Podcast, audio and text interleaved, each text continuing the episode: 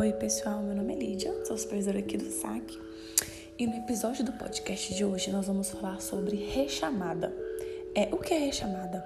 Rechamada é quando o cliente ele entra em contato com a nossa central né, de saque e depois entra em contato novamente, é, solicitando outros serviços ou até mesmo o mesmo serviço.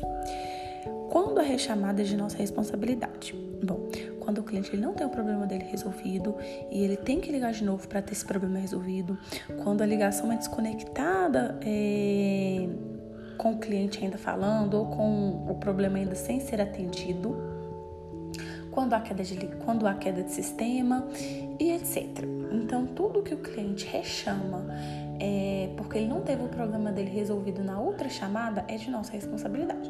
Então a gente tem que ficar muito atento a isso, tá?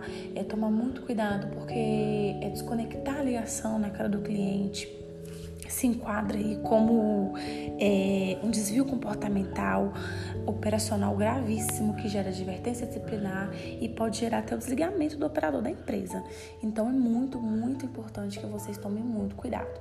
E também garantir que o cliente teve o problema dele resolvido, que as dúvidas eles foram tiradas no atendimento, para que ele não ligue novamente, gerando uma rechamada e até impactando o nosso resultado no Robson. Então eu conto muito com vocês. Qualquer dúvida vocês me acionem, tá? Não deixe de mencionar.